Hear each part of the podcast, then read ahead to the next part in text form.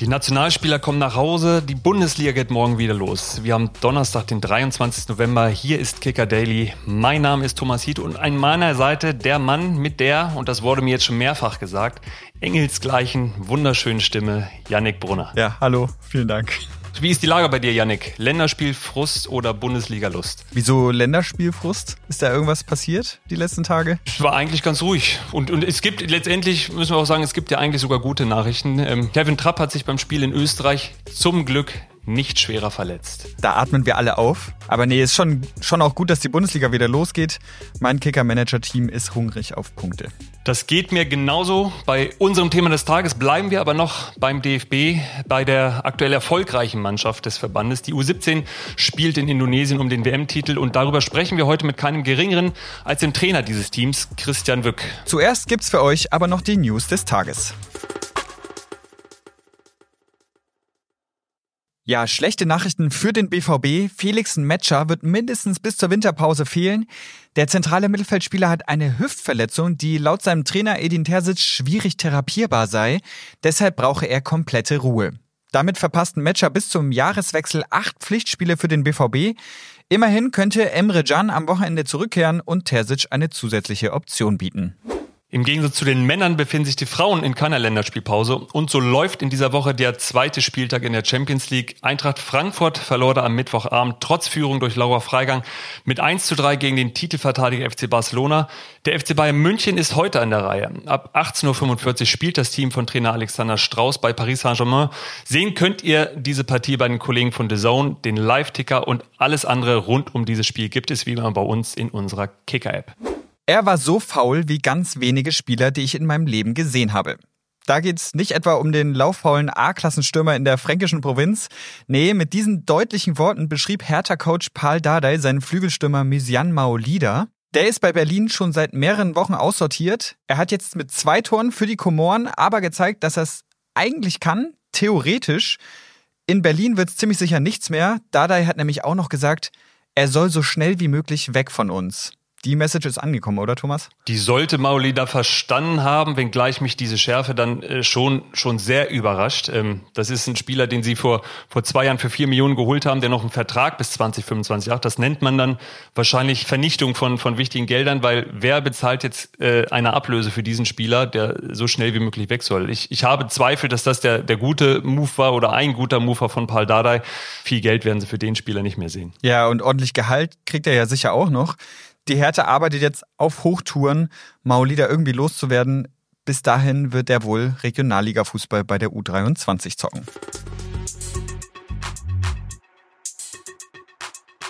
Kommen wir zu unserem Thema des Tages und machen dabei eine kleine Weltreise. Die deutsche U17-Nationalmannschaft spielt am morgigen Freitag um 9.30 Uhr deutscher Zeit im WM-Viertelfinale gegen Spanien. Genau darüber sprechen wir jetzt mit unserem Nationaltrainer Christian Wück. Hallo Herr Wück aus dem kalten Deutschland nach Indonesien. Hallo und schöne Grüße nach Deutschland. Ja, zum Einstieg, wir frieren hier. Sie sind mit der Mannschaft wahrscheinlich ordentlich am Schwitzen in Indonesien, oder? Wir haben eben nachgeschaut, heute werden es 34 Grad. Ja, es ist wirklich heiß, aber ähm, ich glaube, die Temperatur ist gar nicht das ganz große Problem. Es ist die hohe Luftfeuchtigkeit. Ähm, Im November gibt's, ist es hier äh, noch, auch noch Regenzeit und ich, diese Luftfeuchtigkeit ist einfach das, der große Unterschied, den die Jungs so auch noch nicht kennen äh, im Grunde genommen in ein paar Stunden spielt ihr schon gegen die Spanier im Viertelfinale. Kurz mal zur Erklärung, wie, wie läuft so ein Spieltag minus eins, ein, ein Matchday minus one ab für euch? Was, was liegt noch an bis zum Spiel morgen? Wir sind jetzt kurz vorm Abendessen, ähm, werden dann noch eine Gegnervorbereitung machen, die so um die 20, 25 Minuten dauert, wo wir den, den Jungs einfach nochmal kurz und prägnant die Stärken und Schwächen der Spanier aufzeigen wollen das, was sie uns anbieten und das, auf was wir uns einrichten müssen. Das dauert, wie gesagt, nicht ganz so lange. Danach werden wir die Jungs ähm, nochmal zwei Stunden Freizeit gönnen und um 22.30, 23 Uhr ist Zimmerruhe. Da sollen sich die Jungs dann im Schlaf erholen. Schlaf ist wichtig. Das merken sie spätestens jetzt nach so vielen Spielen im Turnier. Und morgen ist dann, wie gesagt, Matchday. Da ist dann der volle Fokus auf die Spanier gerichtet. Ja, Sie sprechen die Gegneranalyse schon an.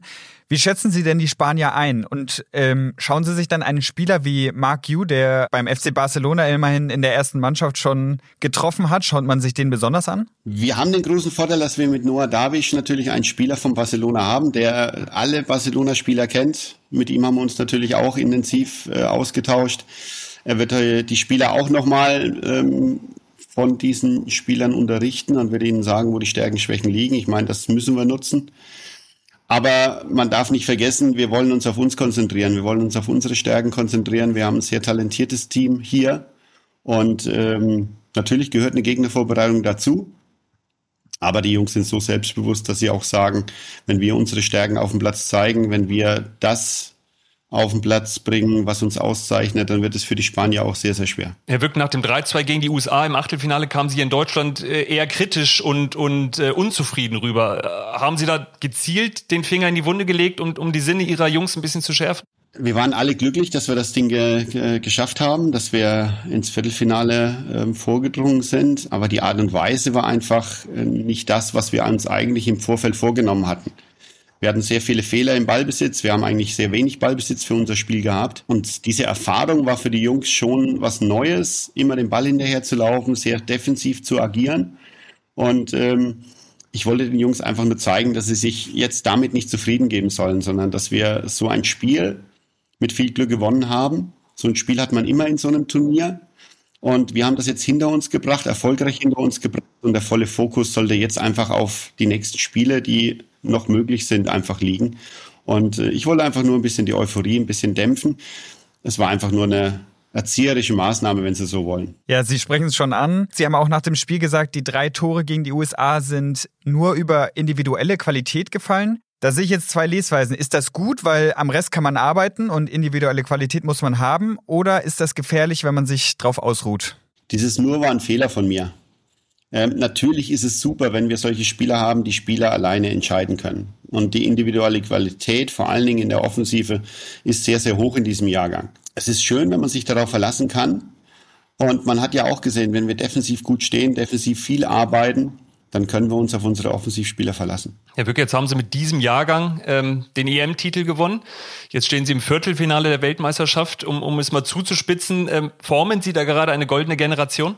Ich forme zumindest, oder wir, wir sind gerade dabei, einen sehr interessanten Jahrgang nach oben zu bringen. Und ich glaube, wir müssen jetzt Mittel und Wege finden, diesen Jahrgang, diese Top-Talente auch zum Spielen zu bringen. Im Übergangsbereich zu den Profimannschaften, weil das, glaube ich, unser Nadelöhr ist, unser, unser, unsere Problemzone in Deutschland, dass viele Talente im Übergang zu den Profis einfach nicht ihre Spielzeiten bekommen.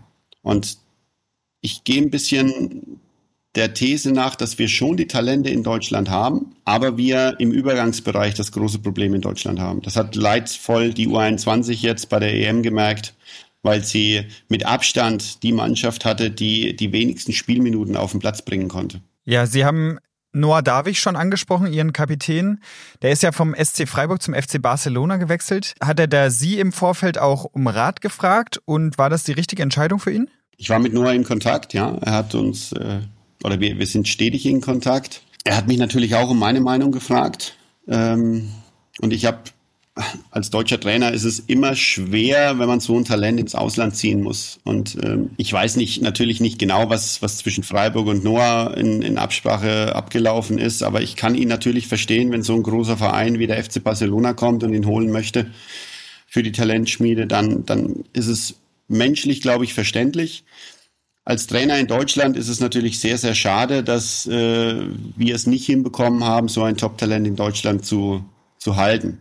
Und er beweist es auch hier bei der Weltmeisterschaft, dass er zu den Top-Talenten dieses Jahrgangs gehört, nicht nur national, sondern auch international.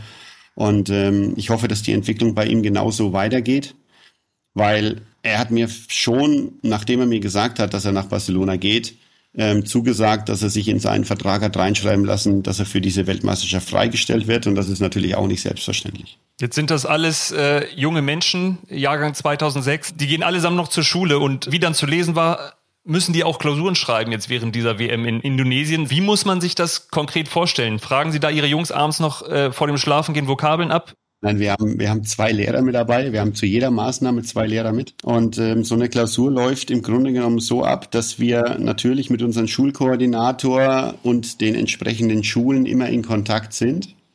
Diese Klausuren werden per E-Mail am Morgen der, der Klausur zu uns äh, geschickt und die Lehrer sind dann beauftragt, zeitüberlappend diese Klausuren zu schreiben, wie sie in Deutschland in der, in der, in der Schule passieren. Das ist natürlich bei sechs Stunden Zeitunterschied sehr, sehr schwer. Das können Sie sich vorstellen. Wir haben uns so darauf geeinigt, dass die, die entsprechenden Spieler, die eine Klausur schreiben müssen, die Handy für diesen Zeitraum, diesen Tag einfach abgeben müssen, damit sie dann natürlich nicht äh, mit den Schülern zu Hause in Kontakt treten können, um vielleicht die eine oder andere Aufgabe abzusprechen. Also da wäre mein Trend damals schon zum Zweithandy gegangen, aber das nur am Rande. Ja, zum Abschluss trotzdem nochmal ein unschönes, aber auch sehr wichtiges Thema. In den sozialen Netzwerken gab es unter den Einträgen und Bildern ihrer Mannschaft nicht nur Lob, sondern auch rassistische Kommentare. Wie sind Sie und Ihre Spieler damit umgegangen? Wir kennen das leider schon seit der Europameisterschaft. Ähm, da ist es das erste Mal richtig heftig aufgeblockt. Und wir haben die Jungs dann irgendwann mal, ich glaube, es war auch vor dem Viertelfinale, zusammengerufen und haben sie gefragt, wie sie mit diesem Thema umgehen wollen. Und die Mannschaft hat sich einhellig äh, dafür ausgesprochen, erstmal nicht zu reagieren, sich auf das Turnier, für, auf die Europameisterschaft zu konzentrieren und danach darum gebeten, dass der DFB eben tätig wird. Und genauso ist es dann auch passiert. Es ist leider ein Trend, der im Internet, vor allen Dingen auf Facebook, ähm, aus meiner Sicht nicht mehr aufzuhalten ist. Ähm, wir müssen uns da wirklich Gedanken machen, auch um unser Land, um Deutschland, um die Gesellschaft.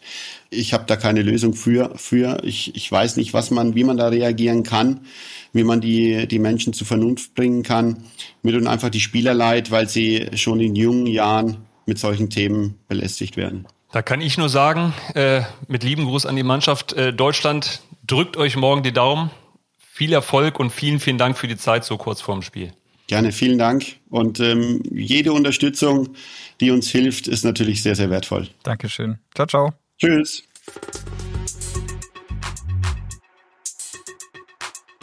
Ja, gestern Nacht ist in der NBA etwas passiert, was es so in der Form noch nie gab. Die LA Clippers waren zu Gast in San Antonio bei den Spurs, soweit so normal.